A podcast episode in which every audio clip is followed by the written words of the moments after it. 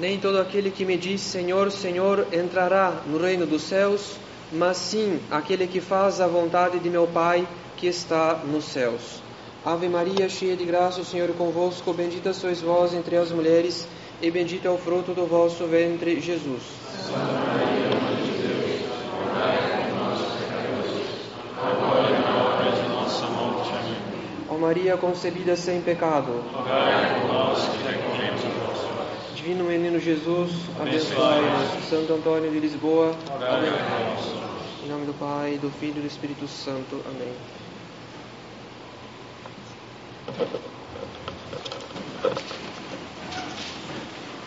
Caros fiéis, a conformidade da nossa vontade à vontade do Pai é a nossa santificação. Deus é santo, santíssimo, fonte de todo bem e de toda verdade. Sua vida divina é a própria felicidade, é a própria beatitude.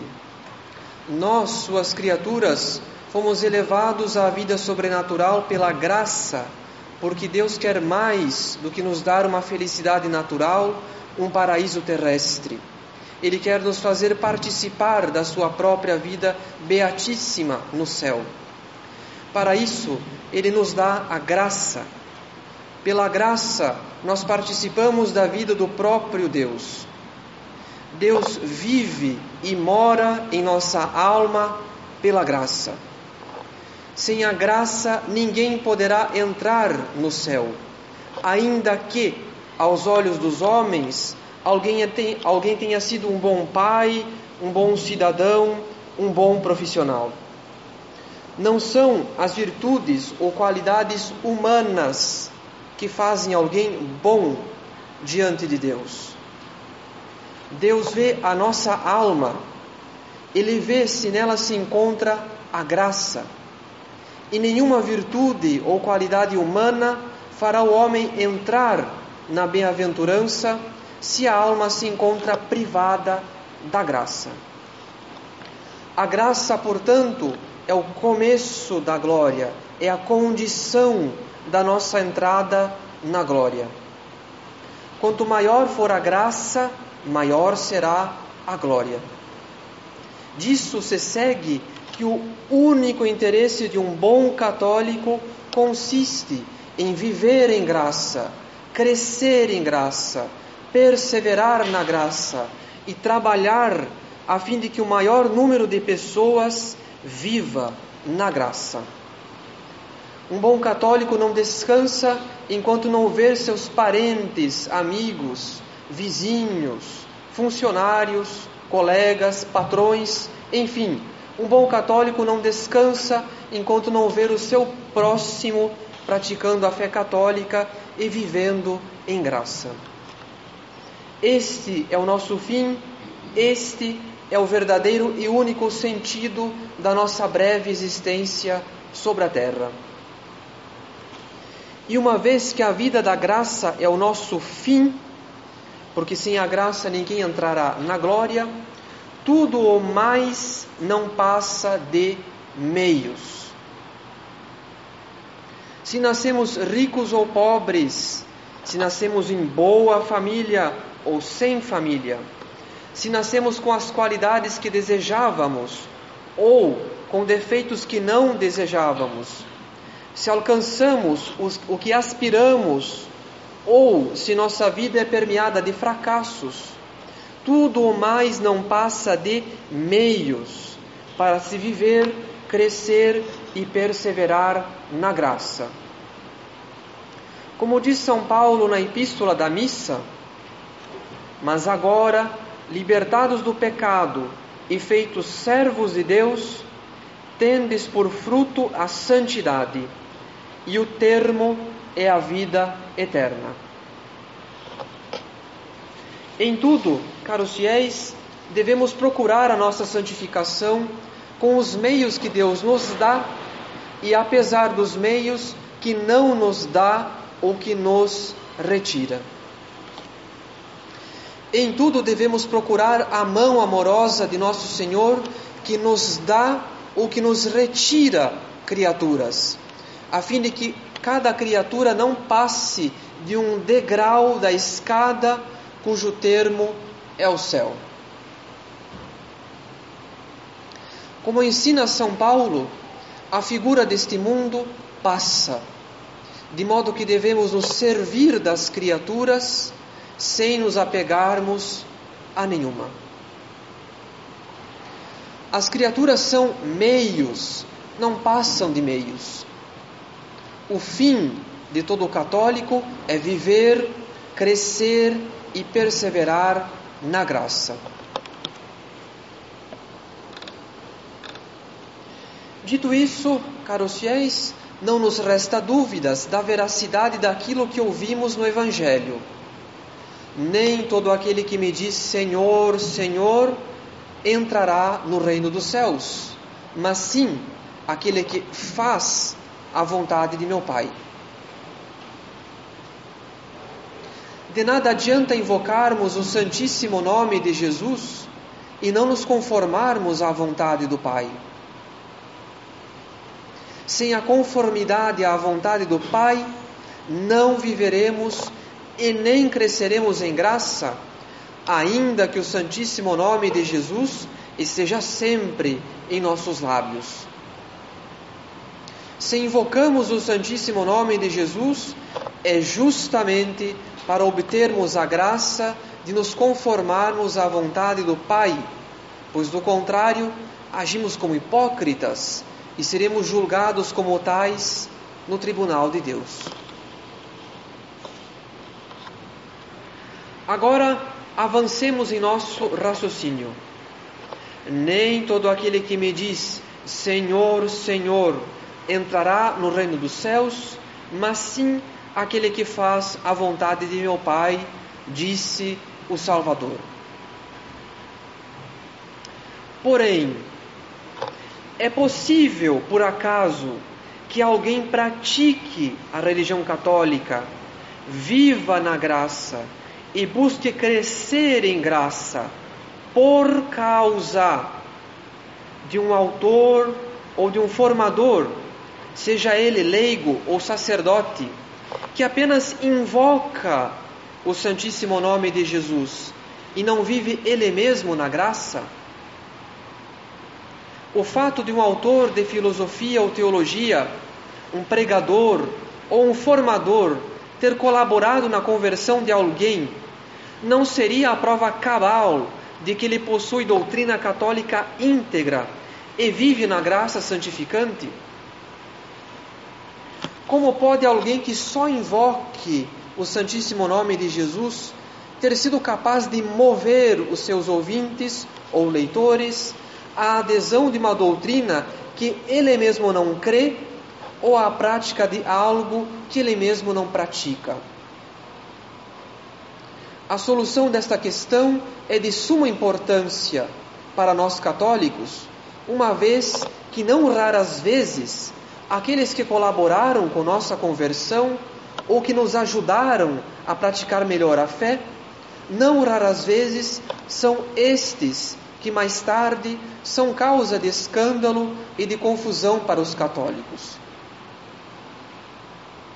Se uma árvore boa não pode dar maus frutos, como explicar os frutos bons da nossa conversão e da nossa vida católica, se não raras vezes constatamos que a árvore era má ou se tornou má? Para entender este ponto, caros fiéis, precisamos distinguir primeiramente a graça externa da graça interna. A graça externa consiste em tudo aquilo que age sobre os nossos sentidos externos e através deles sobre a nossa inteligência e a nossa vontade. A graça externa são todos os meios sensíveis de propagação da fé, como a pregação da doutrina, os ritos litúrgicos, a arquitetura e a arte sacra, as boas companhias, os bons exemplos, etc. Tudo que nos fala de nosso Senhor pelos sentidos é uma graça externa. A graça externa não atinge a inteligência imediatamente, mas é um convite ao uso da inteligência.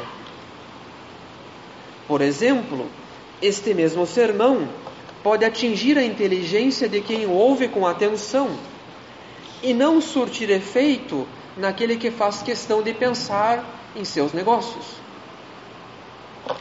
Estes mesmos ritos da missa podem mover um católico à adoração e não produzir quase nenhum efeito em quem os assiste sem devoção. A graça externa é necessária, mas não suficiente, porque agindo sobre os sentidos, nem sempre atinge a inteligência e a vontade. Por outro lado, aquela graça que atinge diretamente a inteligência e a vontade não é a graça externa, mas a graça interna. Assim ensina nosso Senhor quando diz: Ninguém pode vir a mim se o Pai que me enviou não o atrair. A mais brilhante das pregações, a mais perfeita das liturgias, a mais bela das igrejas, o mais heróico dos bons exemplos, nada pode converter se não for acompanhado de uma moção, de um movimento interior, isto é, de uma ação do Espírito Santo diretamente sobre a alma daquele que ouve a pregação, assiste à liturgia, contempla a arte sacra ou recebe um bom exemplo. Isso significa que nunca é o homem que converte, mas Deus quem converte. É o Espírito Santo movendo a alma diretamente que a atrai ao Pai. Tal doutrina é confirmada por Santo Tomás nos seguintes termos: se o Espírito Santo não assiste ao coração de quem escuta, todo o ensino humano se torna vão e a palavra de quem fala será infrutuosa. Se a graça interna é necessária para que a graça externa produza o seu fruto, então aquele que ensina a doutrina deve ser mais do que um propagador da doutrina, um instrumento da doutrina. Aquele que ensina deve ser mais do que uma causa instrumental. Ele deve ser também uma causa segunda, isto é, ele deve colaborar com o Espírito Santo para que as almas recebam a graça interna. E isso se dá pela vida interior. Quando um pregador, um formador, um catequista ou um autor católico reza e tem sólida e profunda vida interior, ele colabora com o Espírito Santo, a fim de que as almas recebam abundantes graças internas.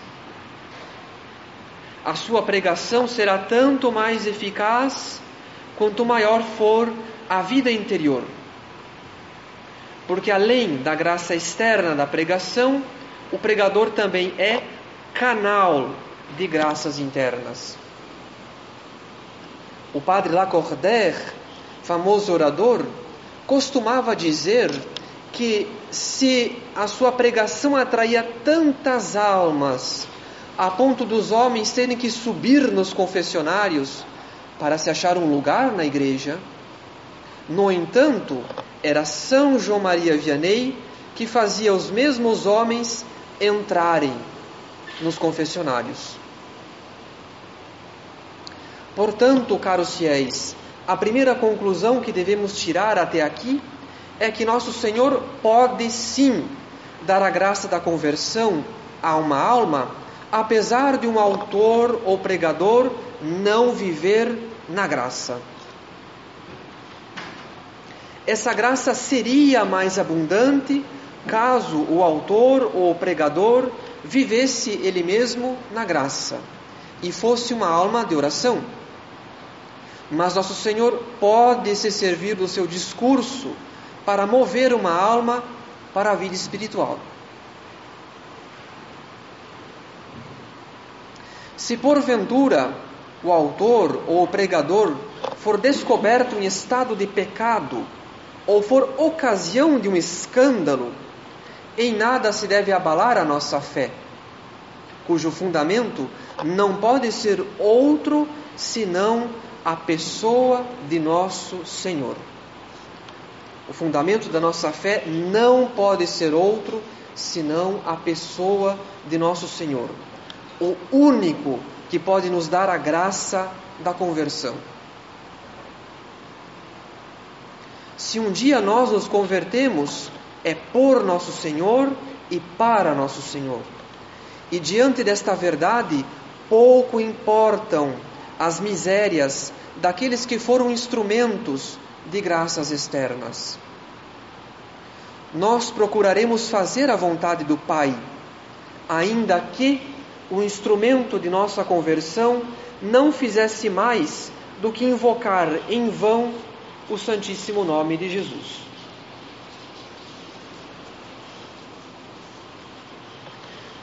E depois de ter considerado se alguém que não vive na graça pode nos conduzir à vida da graça, devemos agora nos interrogar se alguém que não crê pode nos conduzir à fé.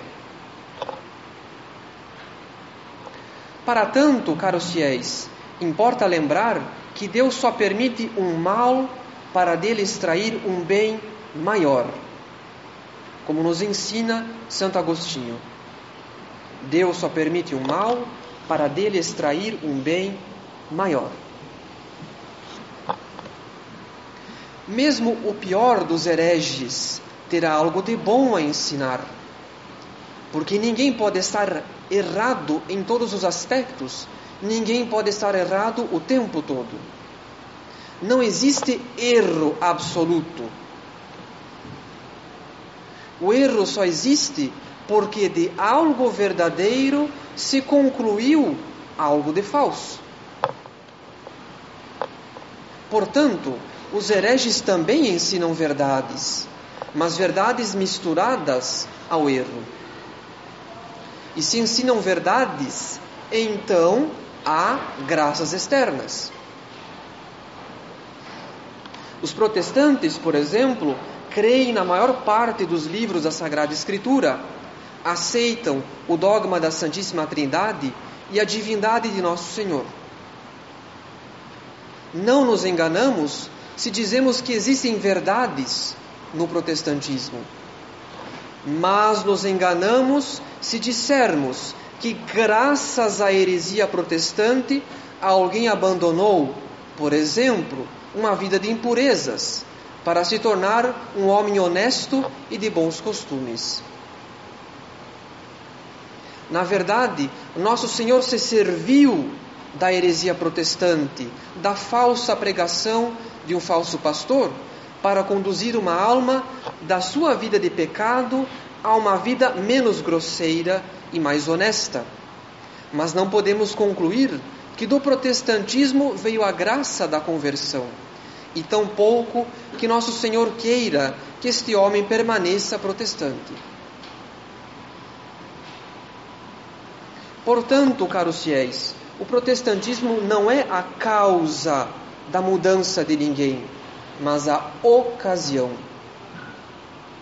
Enquanto um pecador ouvia uma pregação onde a verdade estava misturada ao erro, o Espírito Santo moveu este pecador para reter o que havia de bom naquela pregação e abandonar os seus vícios mais grosseiros. Por esta razão, ensina a teologia moral que nós podemos nos alegrar com os efeitos bons de um ato mau.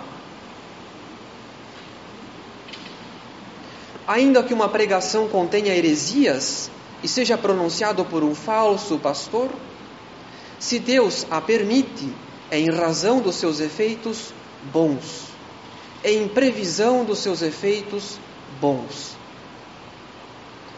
Nós podemos nos alegrar com esses, com esses efeitos bons, mas devemos, em todo caso, condenar a pregação.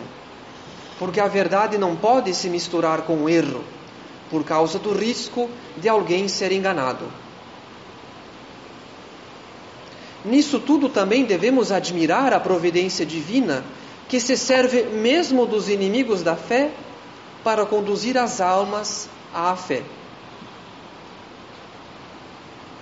E se alguém abandonou uma vida de pecado por ocasião de um instrumento falho, por ter ouvido um lobo em pele de cordeiro, devemos ter a humildade de reconhecer que nosso Senhor nos resgata pouco a pouco da nossa miséria, servindo-se dos instrumentos que estão à nossa volta.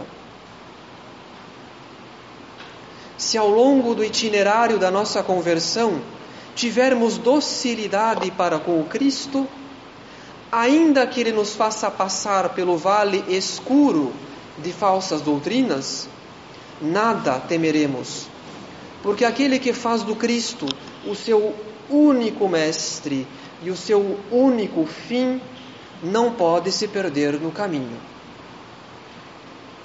Perde-se no caminho quem se apega a alguém por quem só deveria passar para encontrar o Cristo. A partir dessas duas considerações, retornemos agora ao Evangelho. Nosso Senhor declara: uma árvore boa não pode dar maus frutos, nem uma árvore má bons frutos. A árvore boa é aquela que possui a integridade da fé, cujo fruto só pode ser bom. Quem age conforme a reta doutrina produz frutos bons. Por outro lado, a árvore má é aquela em que a sã doutrina está misturada com o veneno da heresia. E quanto mais este veneno é sutil, mais os frutos desta árvore parecerão integralmente bons. Alguém que tenha experimentado a parte saudável do fruto pode, aliás, negar que ele esteja corrompido se considerar unicamente a parte que experimentou. Mas se considerar todas as partes do fruto, verá que ele já apodreceu em vários pontos. E se o fruto não for cortado, em breve ele estará inteiramente podre. Portanto, uma árvore má dá maus frutos, porque lhe falta a integridade do bem, ainda que seus frutos maus frequentemente pareçam bons. Dito isso, caros fiéis, não nos deixemos enganar pela aparência de bem de uma árvore má.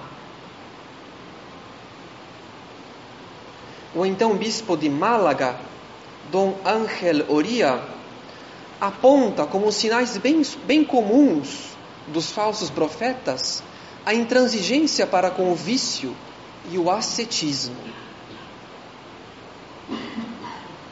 Não raras vezes os inimigos da igreja aparentam ser santos ou devotos, como Pelágio e os jansenistas eram tidos por santos. Mas o que os distinguem dos verdadeiros santos é que os falsos profetas não são enviados de Deus, contrariamente aos apóstolos.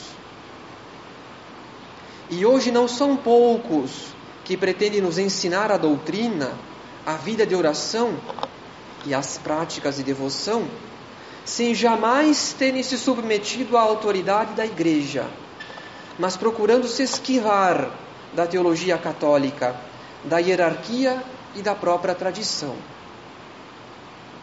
Como diz Dom Ángel, para o católico, todo doutor que não seja enviado ou aprovado por Cristo, isto é, pela Igreja, é um falso profeta.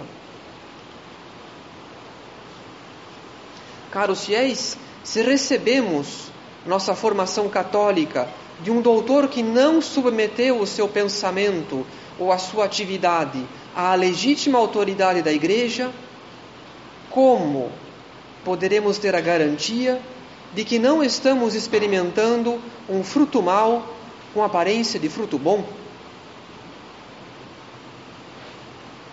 A salvação é o negócio mais importante de nossa vida.